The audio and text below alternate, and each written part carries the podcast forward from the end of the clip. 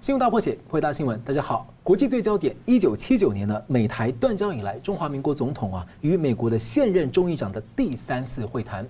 蔡英文四月五号会见了麦卡锡，写下台美过境外交的接待最高规格记录。而中共这一次的强势呢，显然是不如以往。如何解读美台中共三方释放的信号？而台湾和乌克兰呢，彼此两大犄角之势联动。四月五号同一天上演的马习会啊。欧盟和法国的领袖访问北京，马克宏能够走出第三道路吗？而当欧法领袖准备在俄乌议题上面呢施压、催促、劝阻习近平不要支持普京的时候，中共驻欧盟大使傅聪呢突然改口说中俄关系无上限，只是一种修辞，而俄方则突然表态排除中共政治调停俄乌战争解决的可能，还说就也就是说只能够继续打下去。究竟是中共俄罗斯脆弱的协作关系生变了，还是中俄根本就是在演双簧，欺诈欧盟和美国？而中共内部紧缩备战，军事外交频频的对美国出招，还有对台湾的议题，那中共历史上擅长的内功法会如何用来分化美国内部，还有欧洲等自由阵营？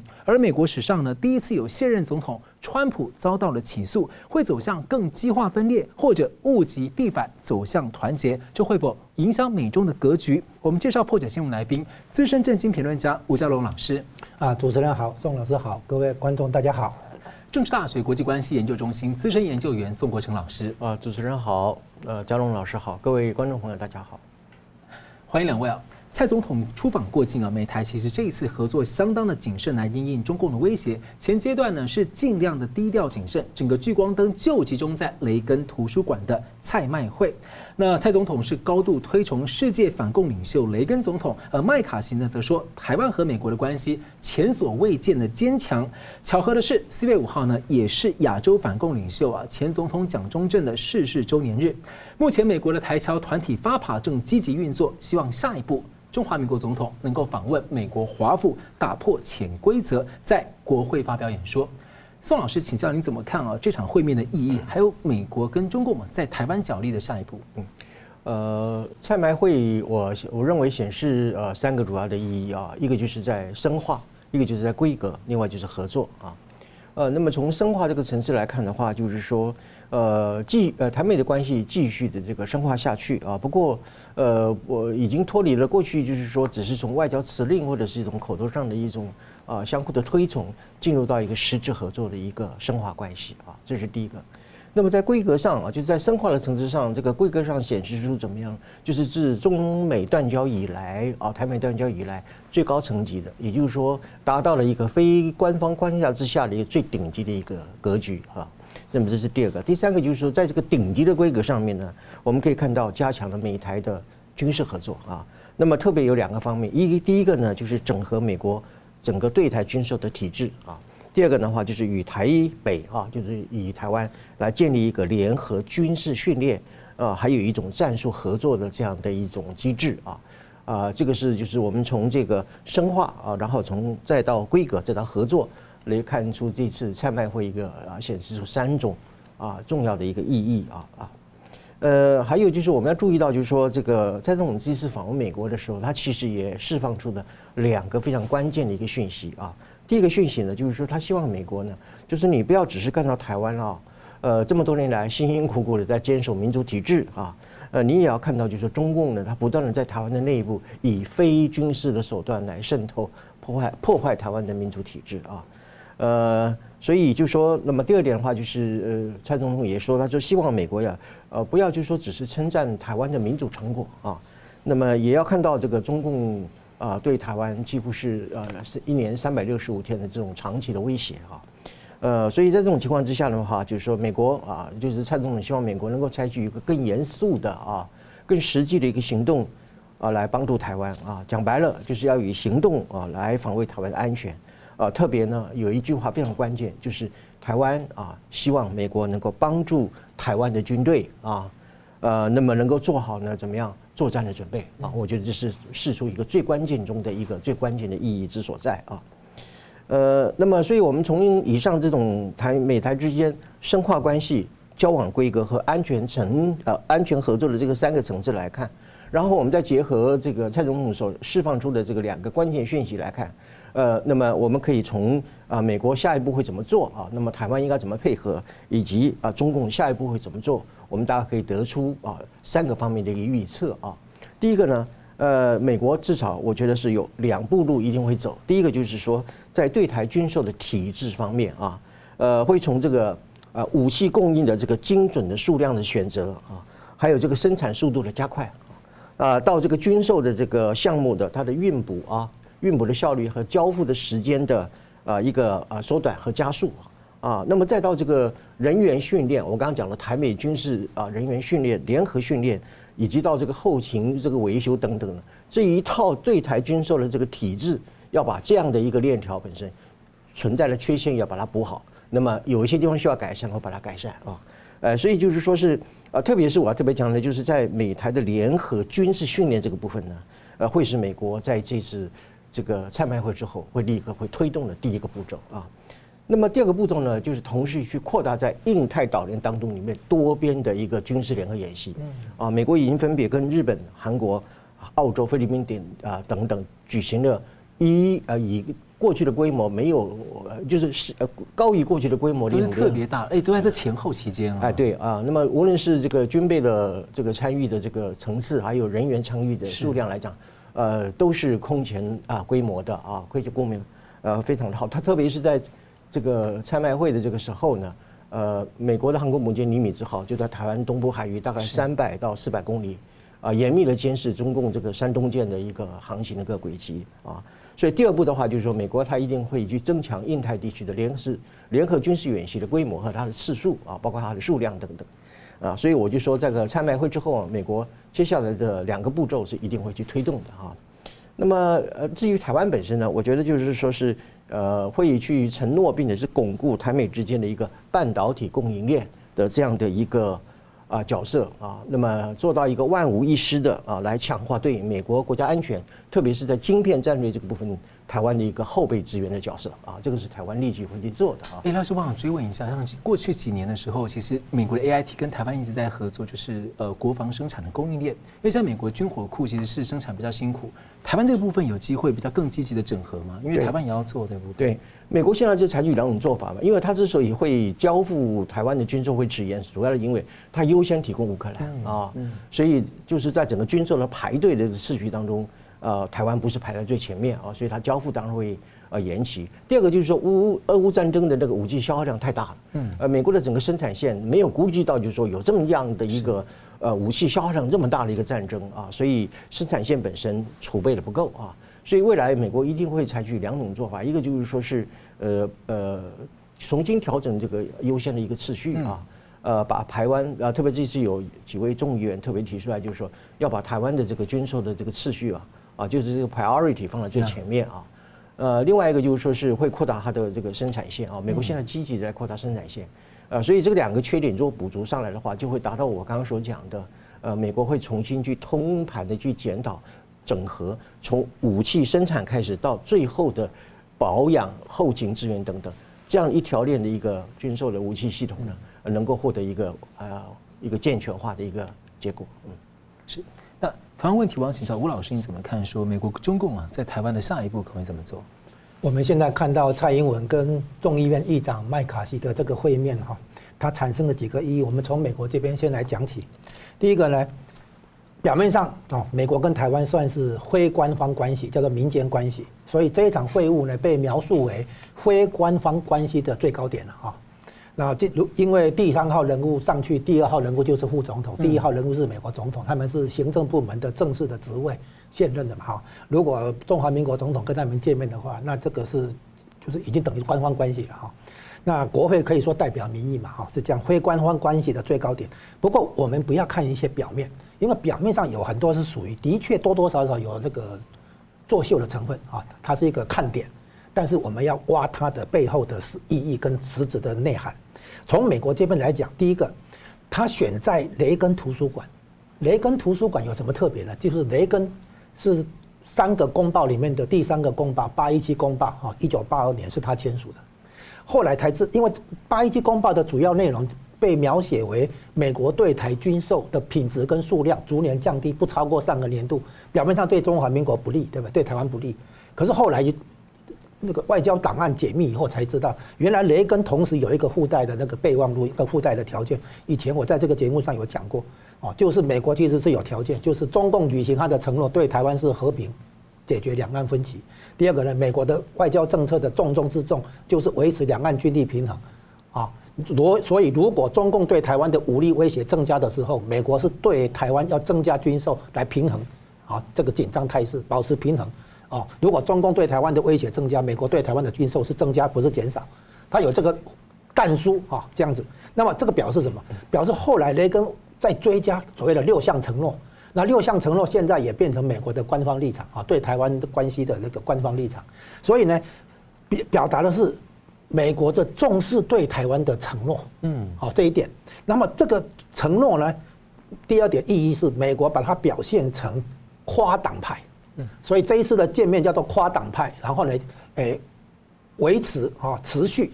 强调对台湾的承诺。而且蔡总统一回要还那个要回台湾之前，那个美国的跨党派的众议院的外委会成员已经到了台湾，今天早上开记者会。对，蔡总统一回来又跟他们见面。好，那很好，就是说，第一个，美国在强调对台湾的这个承诺。嗯，从雷根时代的这个承诺延续到现在，对吧？第一个啊，在雷根图书馆见面嘛，然后，然后第二个呢，展现的是跨党派哈。然后第三个呢，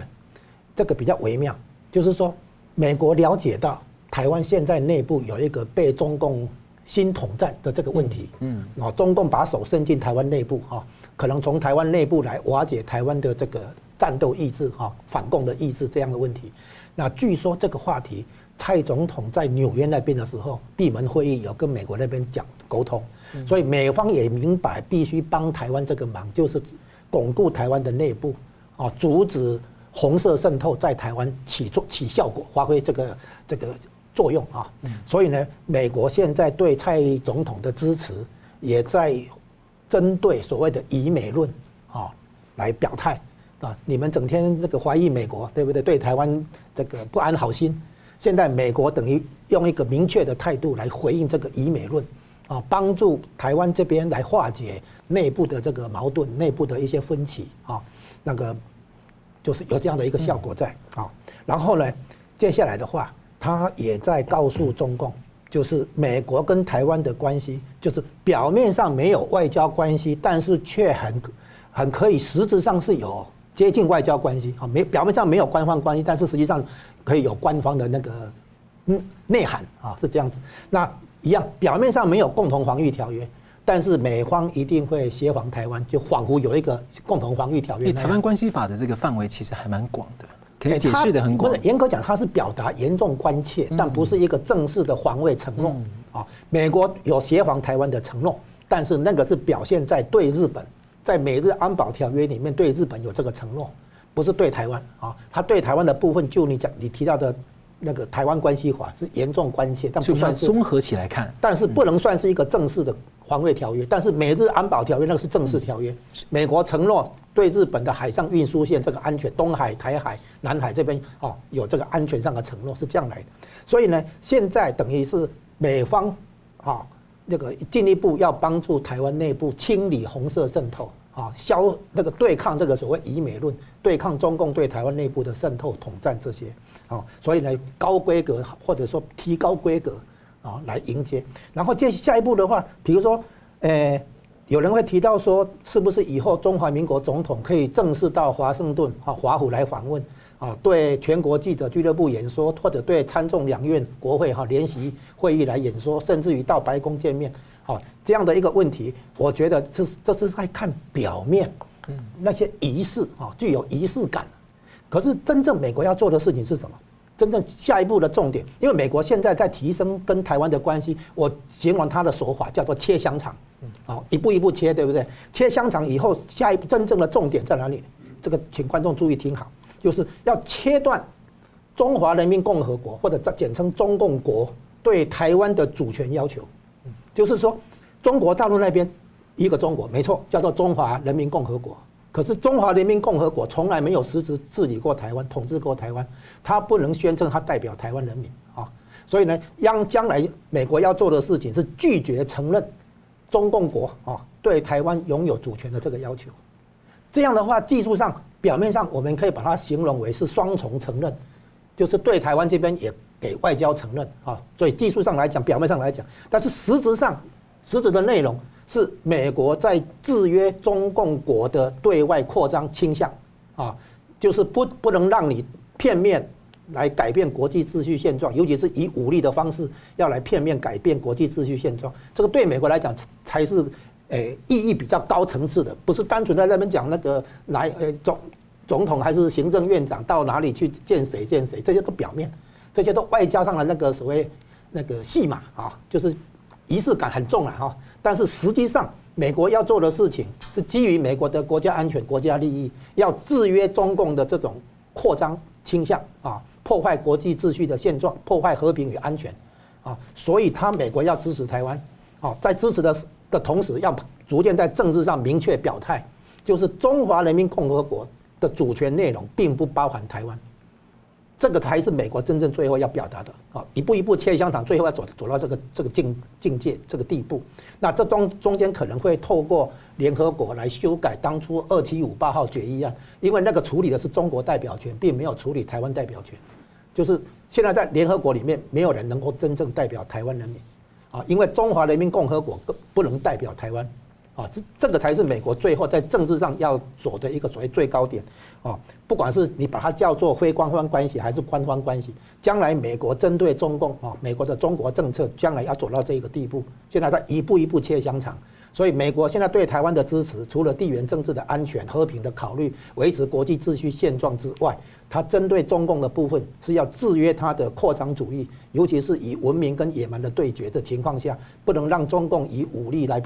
改变推翻哈国际秩序现状。那台湾就是一个重要的试金石，所以已经超越了所谓价值观的那个相通而已啊，而是国家安全、国家利益也相通。现在突然一种感觉啊，这个李登辉当年国民党提出的这个两国论、特殊国与国关系啊，现在看起来不是。台湾这个中华民国跟中华人民共和国，更是中华民国跟美国跟其他各国也会形成一种特殊的国与国关系，国际共识。对，是一个特殊的中华民国特殊的国家。对，好的，我们休息一下呢，等下回来看了，在拍卖会期间呢，美国其实呢重兵啊在驻守在这个西太平洋地区来贺阻中共，而共军这次表现似乎转弱，中共是否有其他的招数在慢慢的前进呢？而另外呢，美国前总统川普遭到起诉，中共会如何利用这个机会？休息一下，马上回来。欢迎回到新闻大破解。去年八月份呢，时任美国众议长裴洛西访问台湾，中共发动了围台军演。那美军呢，其实当时是部署了相当于三艘航空母舰的战力，在相关的区域台湾的周边震慑。而这一次的总统会面，议长麦卡锡呢，在美国做法是尽可能让中共难以找到借口发作。不过，美军传出啊，可能在这个西太平洋就可能有四艘相当于航母的战力在。部署，那么呢，最近呢也接连呢跟这个周边的盟友啊，日韩澳菲的联合军演，包括在台湾的东方、台湾的南方跟北方都有相关的军演。而中共呢是出动了山东号的航空母舰，穿越台湾南方啊，然后还有在台海的中北部所谓的联合巡航，扬言要对两岸的客货船舶所谓的执法检查。不过中共国台办的发言呢调性是突然弱化了，从威胁。坚决反击哦，变成密切跟踪事态发展，坚决维护主权。而在今天呢，是宣布要制裁台湾的驻美代表肖美琴。所以，我想请教宋老师怎么看这次美国这个还有盟友阵营呢，还有中共两方面的部署？中共这次的反应相对以往哦，嗯，好像弱了一些，还是我们忽略了什么？好的，呃，这个蔡麦会之后啊，由于中共并没有像上一次佩洛西。啊，访台的时候，呃，启动一个非常激烈的一个军事的回应啊，所以许多人或许就会认为说，那么这是不是中共呃这次呃比较示弱啊，比较服软啊？呃，完全不是啊，这个我待会再说啊。呃，那么就是说，呃，我们不要低估啊，不要低估，就是说在蔡麦会之后啊，那么中共的反击啊，只是说它不是示弱，也不是服软，它是一种战略的转向啊，我待会会一一加以说明啊。呃，那么在这个参拜会之前呢，我啊，事实上我也曾经被询问过，就是说，呃，会不会中共再来一次二次的围台军演啊？那么我的答案是说不会啊，理由就是说，因为这个演习的这个战争呃演习的成本呃也太高了啊。另外一个就是说是这个恐吓的这个边际效益也一直会下降的啊。那么另外就是你在这个恐吓没有效果啊，那么台湾人也不怕啊，那么美国也在旁边监视你，在这种恐吓无效之后呢，徒增国际笑柄啊。呃，在这种情况之下，我刚才讲的就不过要注意，就是说，呃，中共是不会呃示软，也不会服弱，只是他采取其他的一个战略的选择啊。为什么会这样呢？因为中共在第一次的参拜会当中里面看了两个他最不愿意看到的事实。第一个就是说，他看到的美国呢，过去呢是在一种同盟关系关系上面的一种所谓的共享民主价值的这样的一种。啊，呼吁啊，已经进展到什么东西了？保护台湾价值啊，嗯啊，从共享这个民主价值进展到直接行动上保护台湾价值，这是中共看到了啊。那么第二个就是说，一中原则已经彻底破产了、瓦解了。一中原则，中共所主张的一中原则，再也不能够成为美中关系，甚至整个国际社会一个时候我们刚刚讲的国际共识，或者是处理美中关系的一种处理的准则或者是标准。中共看到了这两个他最不想看到的啊，那么回到这个示弱和或者是服软这个问题，我说它完全不是，而是一种战略转向呢？什么这怎么个转法呢？就是从过去佩洛西访台啊之后的那种所谓的武力威吓，转到什么东西呢？转向了一个法律战和外交战啊。那么外交战这个部分我们稍后再谈，我们先讲一个最重要的一个法律战这个部分啊。呃，那么。我过我过去啊，曾经在这个节目也提到过，就是说，在佩洛西访台之后呢，中共所采取的对台湾的一种慢性的战略呢，叫做什么东西呢？叫做创造现实，然后呢，蚕食蔓延啊。我不晓得主持人还记不记得啊？那么这里所谓的创造现实，就是 making reality，呃，是怎么样？它是用军事、法律、经济和宣传。各种多元的手段来创造一个什么东西呢？创造一个制造中国主权与领土完整的继承事实，或者是说对台湾海峡来实行一种事这个事实管辖的这样的一个现实，来达到一什么东西呢？用这种继承的现实啊，你比如说军机骚扰啊，然后中线不断的突破啊，来自于这次的一个什么巡航巡查这个行动等等的，都是怎么样？都是一种创造现实的一种概念啊。啊，然后利用这个既有的现实啊，假戏真做以后，那么他就达到了对台湾不战而屈人之兵的一种慢性的并吞啊，这个是啊转向法律战的一个第一第一个层次的战略思考啊。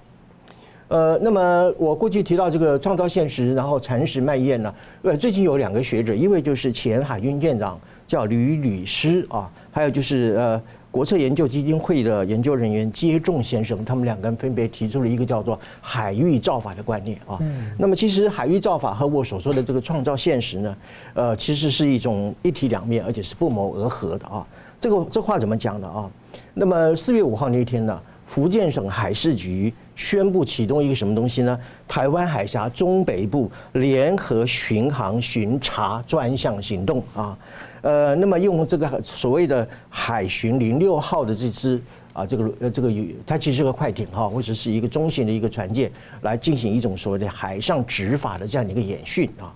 呃，那么有人认为说是这是中共在台湾海峡推动一种巡逻的常态化啊，其实不是哦，不只是巡逻的常态化，它是怎么样？它是要对台湾的沿海和周边的海域呢，特别是台湾海峡跟周边海域实施怎么样一种海域的管辖权啊？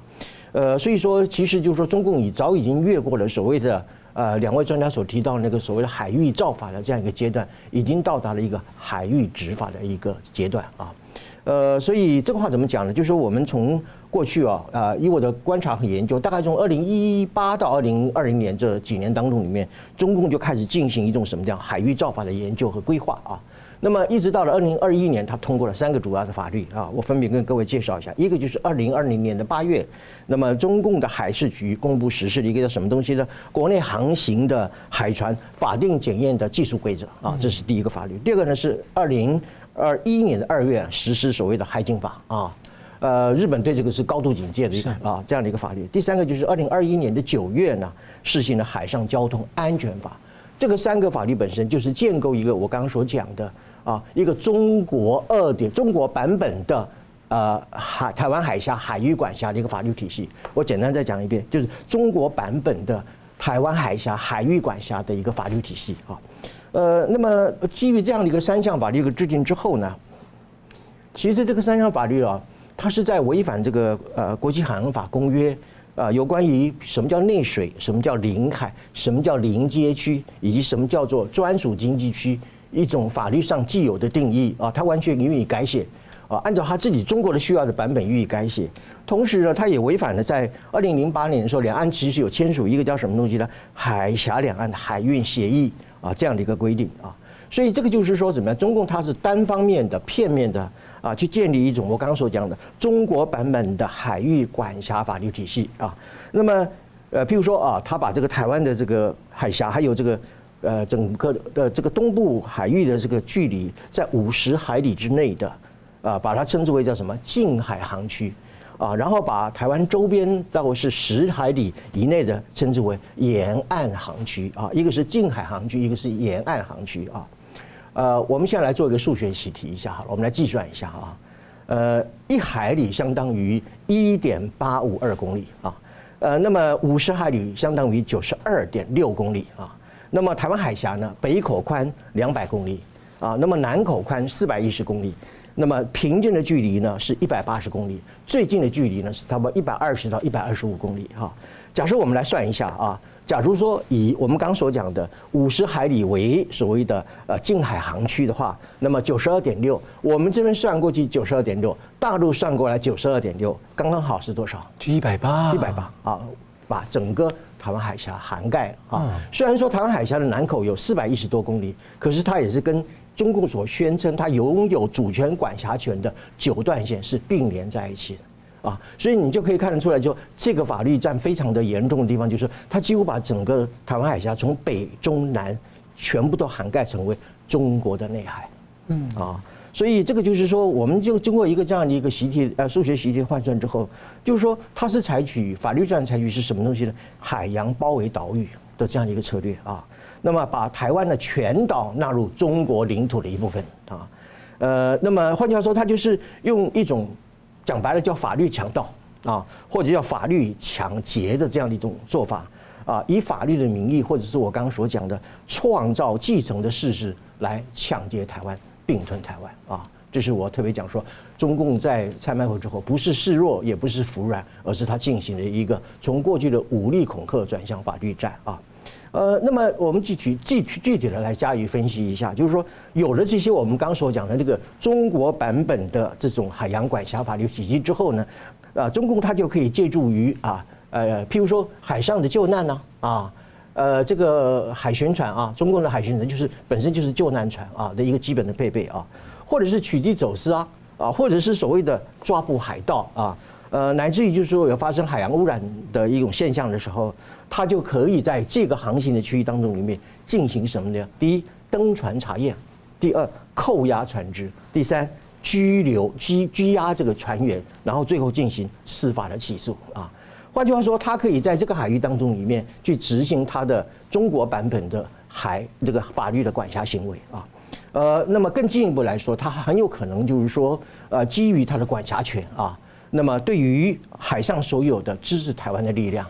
啊，还有包括就是说是呃我们呃两岸之间的这个船运的这个运输，还有小三通的这个船啊，这个这个客船或者是货船的实施什么呀现场检查啊。呃，甚至就是说，呃，设置禁航区哦，啊，设置禁航区，乃至于就是说，台海如果发生危机的时候，它可以直接对台湾海域进行封锁啊。那么，呃，最终呢，就是把整个台湾岛、台湾的海峡纳入到整个中国的海峡啊海海洋的管辖的一个体系之内，整个完整的把台湾给并吞。那如果照这样做的话，看起来美国跟日本未来也会在台海加强动作了。对啊。呃，当然，他首先中共可能先留一个留一个狭小的通道，这两个让 让这两个国家通过了啊。呃，不过当然这会引起国际社会极大的一个啊一个一个反弹啊。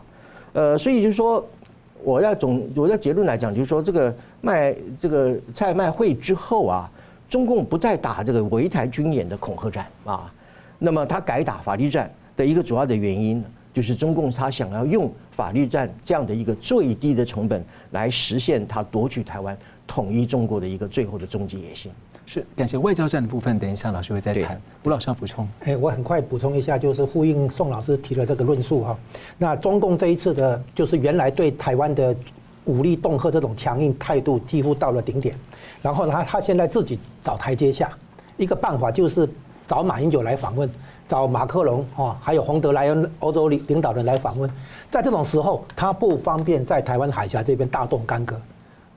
你家里有客人，你还在那边耍硬耍狠，这个说不说不过去。所以他给自己不做激烈回应，找了一个台阶下。这冯德莱恩还当着他的面跟他说：“台海武力是不可接受的。”对，不管怎样，你家里有客人嘛，你这个时候对台台湾海峡来一个连环岛军演什么的，那不对嘛？啊，这是第一个，给自己找台阶下。可是呢，也呼应到宋老师提的，就是有战略转型，从军事扩张到海洋管辖权的扩张这个事情，这是第一个他的转型。第二个转型是找马英九来，还有一个额外含义。啊，就是从外部施加军事压力，转成从台湾内部制造统战机会，嗯，啊，然后撕裂台湾内部，让台湾陷入内耗，然后呢，就算美国拿到台湾，也是拿到一个破碎的台湾，嗯，啊，所以他的这个用心统战来从台湾内部下手，而不是在外面一直搞军事恫吓跟压力，这是他的一个转型。好，没错。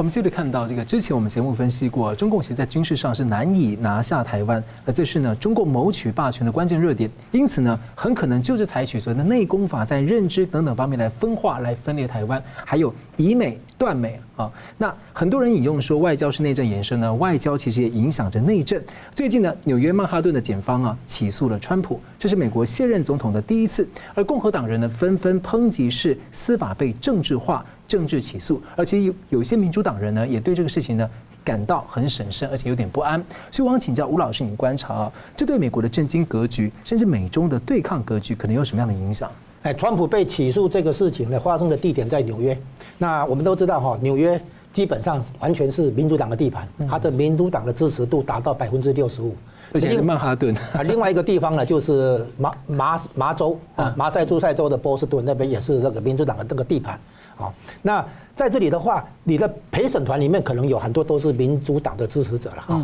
那一开始的时候，可能还会有一点说顾忌到说川川普再怎么说也是美国的前总统，好像不方便太太明白太激烈。然后呢，这个检察官呢一再游说哈，一再那个那个，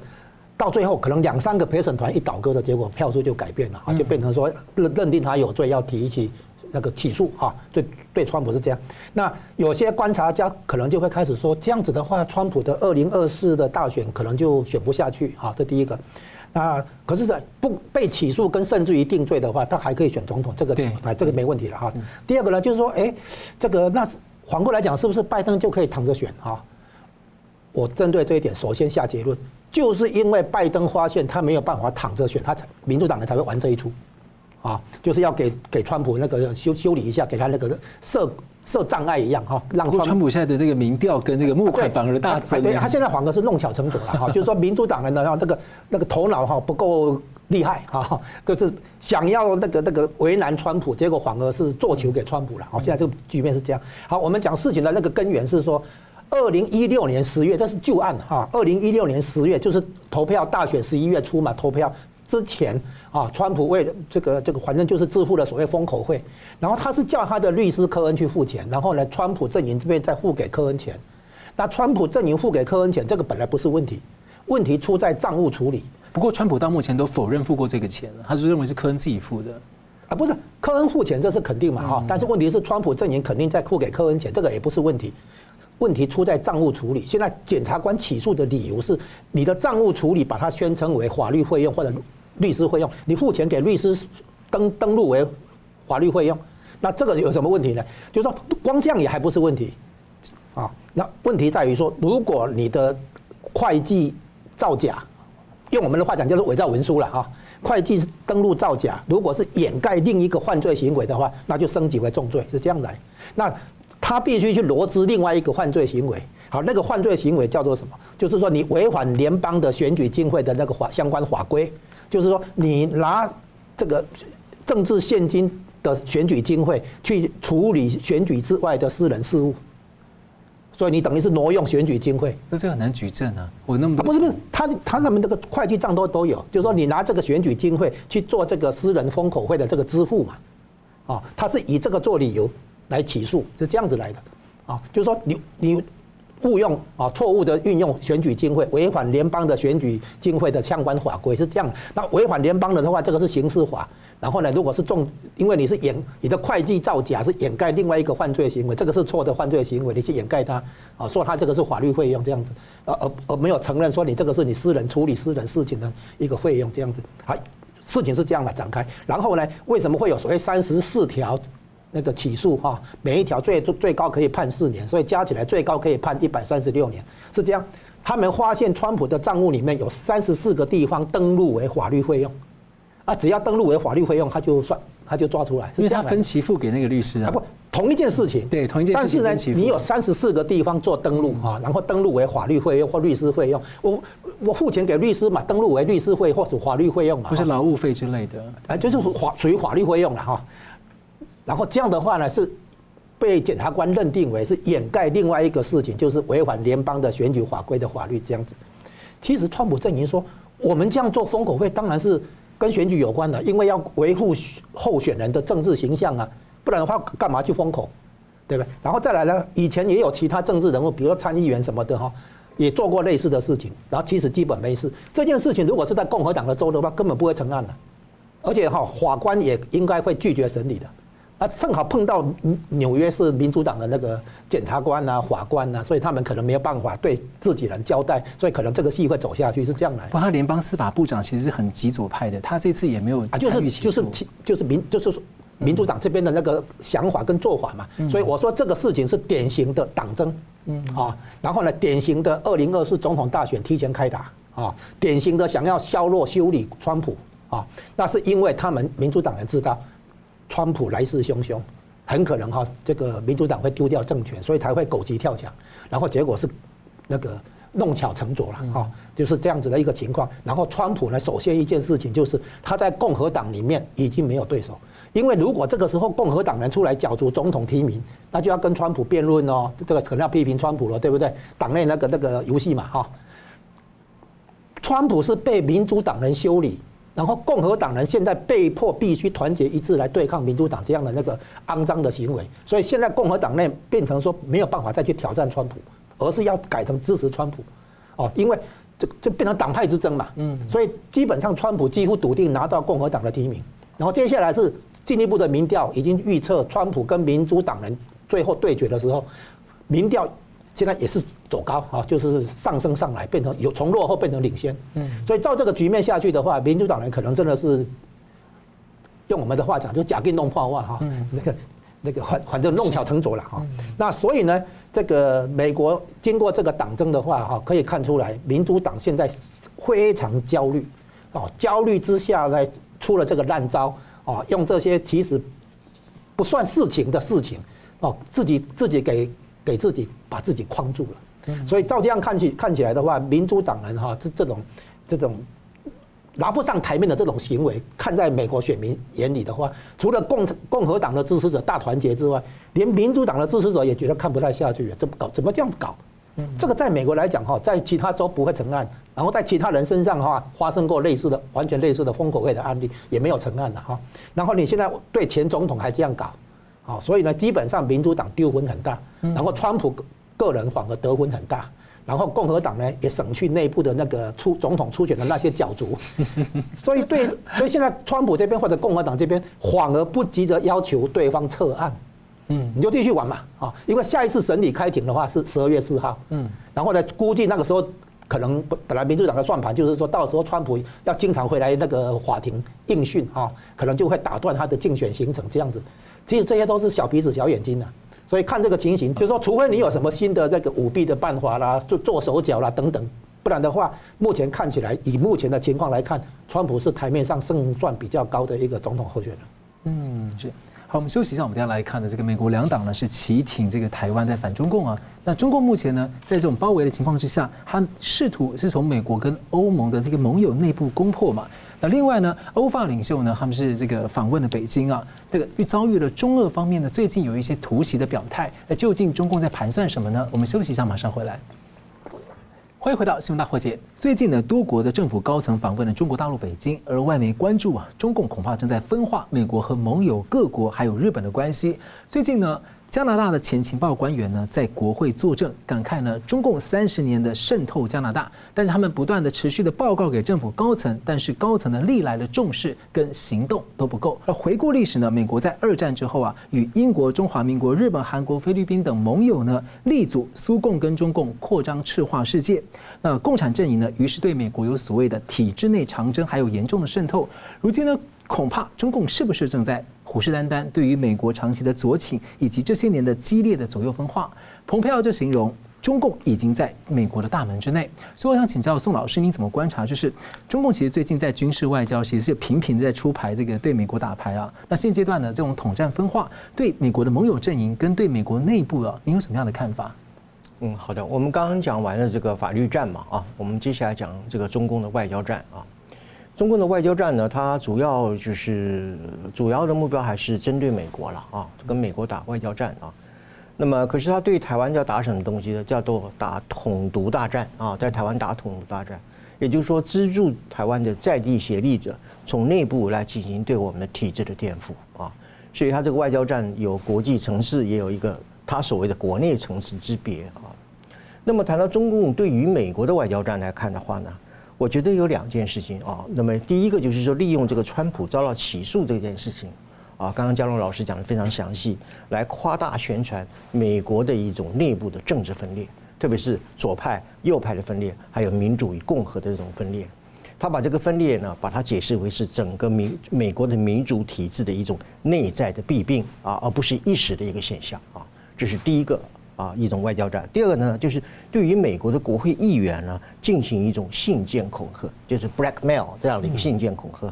那么，或者是说以伤害中美关系为理由来做威胁，啊，或者是说对于个别议员他的一个选区的利益来进行一种报复性的一种恐吓。譬如说我终止或者是切断啊，中共和某一个州的一种经贸的合作，或者是投资的协议等等，来进行一种威胁了啊。呃，那么。呃，但是我这里附带讲一个比较有趣的事情，就是说，在啊中共的驻美人员当中，对于国美国的国会议员发出恐吓信的时候啊，英文的恐吓信啊，呃，那么由于找不到一个中文字叫做什么啊，蔡总统的串访啊，呃，串访这个字哈，因为找不到一个相应的一个啊英文的翻译，所以他还继续用一个英文字叫做 visit 啊，visit 的中文叫访问啊，呃，看起来党中央一定很不高兴，不是告诉你吗？不是访问，是串访。你怎么可以继续用串访啊？帮我们过境升格了啊？对。那实际上，因为就是说，他也找不到一个英文的对应的翻译，所以他只好用 visit 这个字眼了哈。呃，当然就是说，呃，中共这个在吹嘘自己的时候，呃，很喜欢用形容词啊。在他骂人的时候，都是用动词哦啊。这个就是中共的一个所谓话术政治的一种表演啊。呃，当然这是一个笑话，但是也反映出就是说，中共喜欢用一种话语的编造。啊，来达到他的政治野心啊，呃，那么接下来我们再谈，就是说中共怎么样去利用这个与欧盟的关系来对美国打外交战啊？我举出四个战略的一个构想。第一个呢，呃，就是说他中共要拉拢这个欧盟呢，来进行一种联欧抗美的一个外交战啊。特别是在这个蔡麦会期间当中，他邀请了法国总统马克宏啊，还有欧盟执委会的主席冯德莱恩到了北京去访问啊。呃，一方面他是想透过这样的一种拉拢性的访问来对冲或者是稀释蔡总统访访美所造成的政治效应啊，这第一个。那么第二个呢，也就是说希望呢，呃，试图呃突破啊，在美国的这个全球的外交霸权的这样的框架之下，能够通过中共和欧洲之间的一个外交关系啊，来开启所谓的第三条道路啊，这是两个最主要的战略啊。呃，那么他的战略构想呢？呃，还有一呃，还有一个就是叫做平衡战略。什么叫平衡战略呢？就是说，他希望能够通过中欧啊，还有欧洲里面这么多的国家的一个多边的一些关系，来制造一种什么样国际体系的多极化，来抵抗美国所领导的所谓的新冷战或者是一种集团对抗的这样的一个架构啊。那么另外一个就是说，提出所谓的第三条道路啊，就是说，呃，从这个鼓励这个欧盟国家。啊，要摆脱呃美国的一种对美国的外交依赖，或者是充当美国的一个战略附庸，或者是外交的一个小喽啰的这样角色啊。那么鼓励欧洲实现一个什么东西呢？叫做欧洲的战略自主的这样的一个啊趋势啊。呃，那么呃，希望能够在这个当中里面建立一个中国与欧洲之间一种外交上啊，中国提供一种所谓的另类选择啊，这是第三个啊。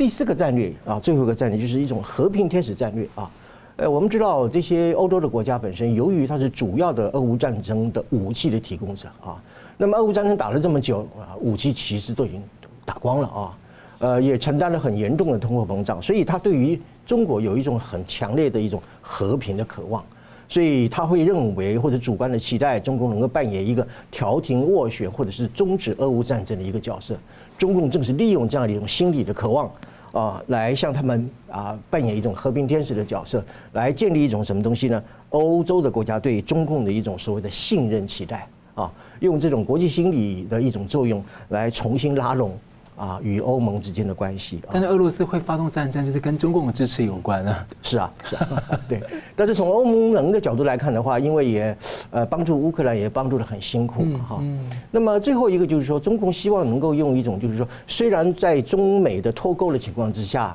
呃，有很大的一个呃压力啊，但是跟欧洲之间能够希望怎么样，在中美脱钩的这样这样子，就是说脱钩啊，但是不脱离啊，用经贸的关系本身来呃抵抗这种。啊，或者是抗这个脱钩，或者是反脱钩，或者是解除脱钩的这样效果，呃，来产生一种反制的作用。因为美欧根本分不开嘛。是的，是的，是。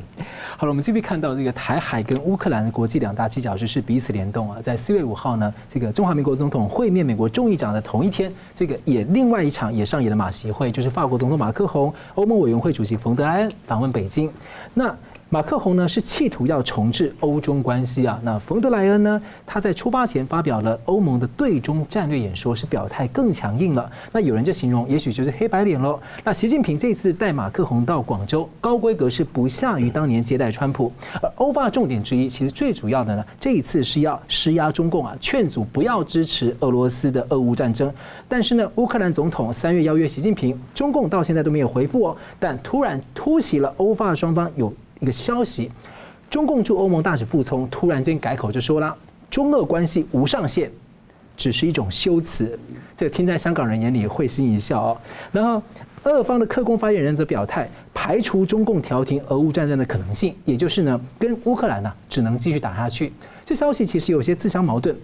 所以我想请问吴老师怎么看？其实给人家感觉是中俄是在演双簧，还是说中俄这个战略协作它是一个很脆弱的，还是说它根本就是在搞一起这是双簧在骗欧盟？哎，我们不要太乐观的以为习近平或中共这边在企图分化美欧关系，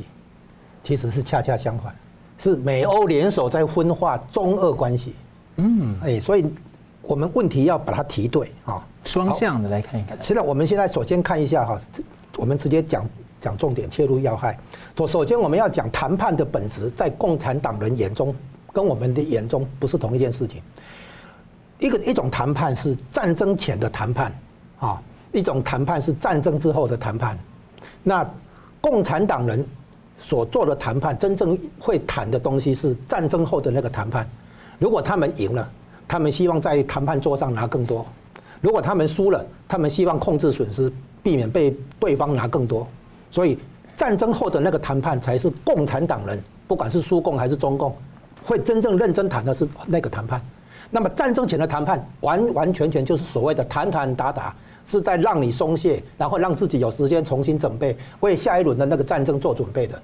战争前或战争中的谈判都是假的，嗯，是共产党人的那个传统那个伎俩啊，所以。不要以为中共现在乌克兰战争还没有结束，他想要出来啊什么中立？你如果是中立的话，你应该是比如说像基辛格当年啊要媒介美中关系的时候，两边去跑；基辛格当年要促成中东和平的时候，也是两边去跑，阿拉伯人跟以色列的两边去跑啊。比如说你你来俄国这边听取俄国的消息条件，再跑去那个乌克兰那边听取俄乌克兰那边的消息或条件，这样才有谈得上说最后撮合两边正式会坐下来会谈。习近平完全不是这样，而且你看到。俄罗斯是入侵侵略乌克兰，你保持中立等同于你默认支持这个侵略行为嘛？你谈不上中立哈，所以我们要看出来说，与其说习近平想要分化美欧关系，对不对？不如说现在是欧洲啊，以美国做背景，欧洲出来要分化中俄关系，要劝阻中国、中共不要去支持俄罗斯的侵略嘛。所以他们现在欧洲其实在做的是撕裂中俄关系。好，那现在看谈判的本质是这样子：如果中共产党人在战争之前的谈判的话，他没有真的诚意谈，哈，他是一种那个战术而已。那他真正会认真谈的是战争后的那个谈判。那西方国家反过来，西方国家是战争前的那个谈判是认真的，希望能够谈出一些条件，避免战争啊，那个回到和平这样子。那如果不行的话，那么西方国家是民主国家、民主社会，它等于为开战找到正当性，因为我们已经证明合最合理的、最低限度的和平方案都破局，所以西方在战前的谈判、战争前的谈判是认真的，谈成了固然好，做计划 A；谈不成的话，进行计划 B。啊，就全方位动员跟你那个开战，所以西方国家的谈判是战争前那个是认真的，战争结束以后的话，西方人已经不跟你谈了，就是该拿多少就拿多少了，没什么客气的。所以西方国家真正想谈的是战争前的那个谈判，希望化解战争。然后共产党人真正要谈的谈判，不是战争前那个谈判，那个都是忽悠你的。共产党人真正要认真谈的，会认真谈的是战争后的那个谈判。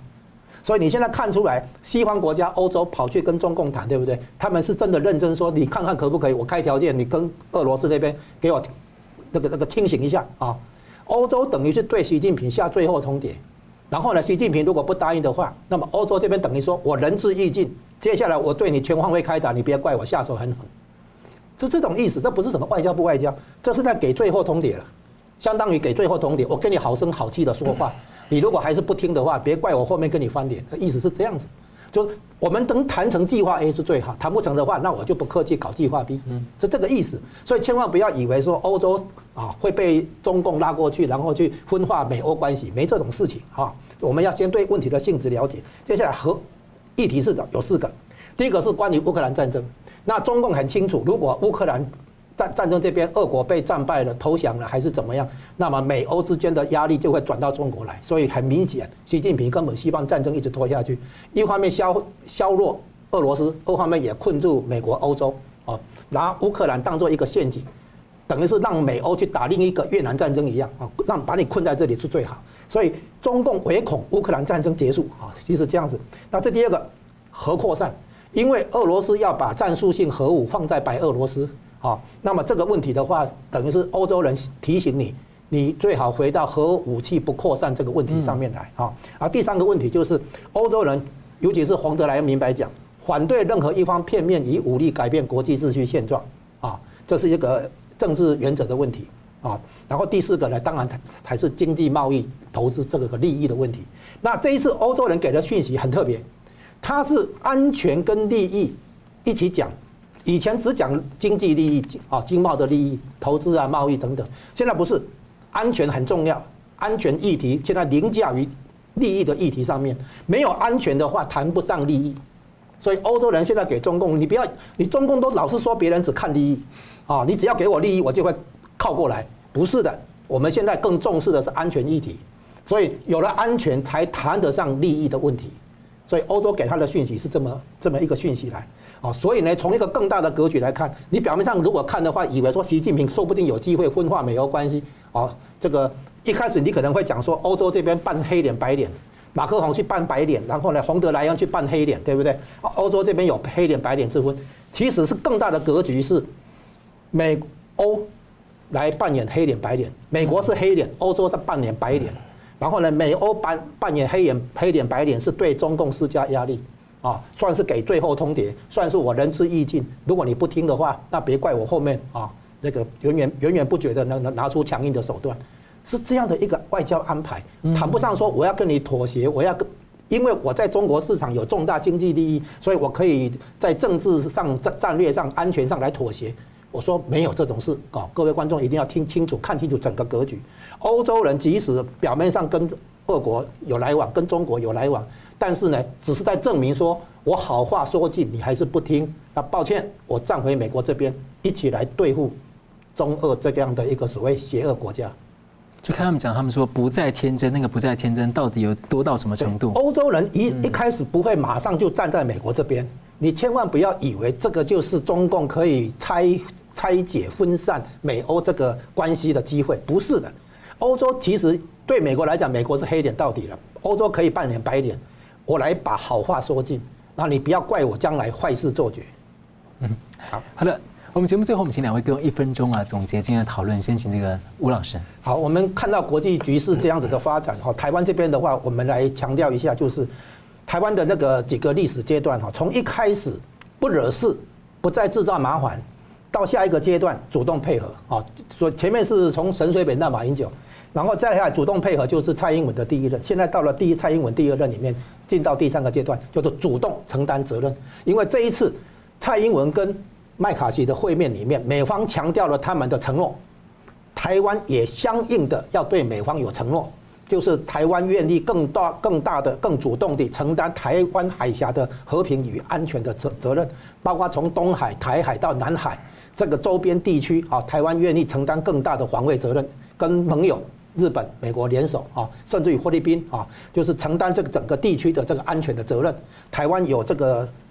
决心。这个是台湾要对美国表态的，也是这一次蔡英文总统对美国讲的啊，就是台湾有这个承担责任这种决心跟意愿，这个讯息很重要，让美国觉得台湾果然是一个可靠的盟友，这样以后美台关系有机会继续发展下去，这是我们的那个观察跟期待。是宋老师，好的，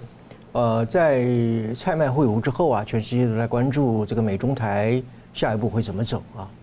呃，从美国方面来说的话，美国会从呃，过去在理念上与台湾分享民主价值的这样的一个阶段，进一步的扩展到怎么样保护台湾的民主价值啊，或者是直接讲保护台湾价值啊。呃，那么在中共方面来讲的话，他会从过去的这个武力的威吓战转向法律战和外交战。呃，至于说这个中共对欧盟的部分呢，主要也就是外交战一个最主要的一块，就是他想要去拉拢欧盟来分化美国啊。也就是说，利用中国本身的一个市场的经济的利益，来拉出欧盟，来进行一种怎么样去脱钩，然后再挂钩的这样的一个效果啊。呃，所以就是说我今天特别强调这个中共对台湾的法律战啊，呃，非常值得我们去研究和警惕。那就是说，中国试图在未来创造一个叫做中国版本的海域管辖法律体系。啊，用这种创造法律事实的这个这样的一个结果，来事实上怎么样，慢慢的并吞台湾，达到他这个所谓的统一台湾的最后的一个终极野心。好的，节目最后我们非常感谢两位来宾精辟的分析，感谢观众朋友的参与。新闻大破解每周三五再见。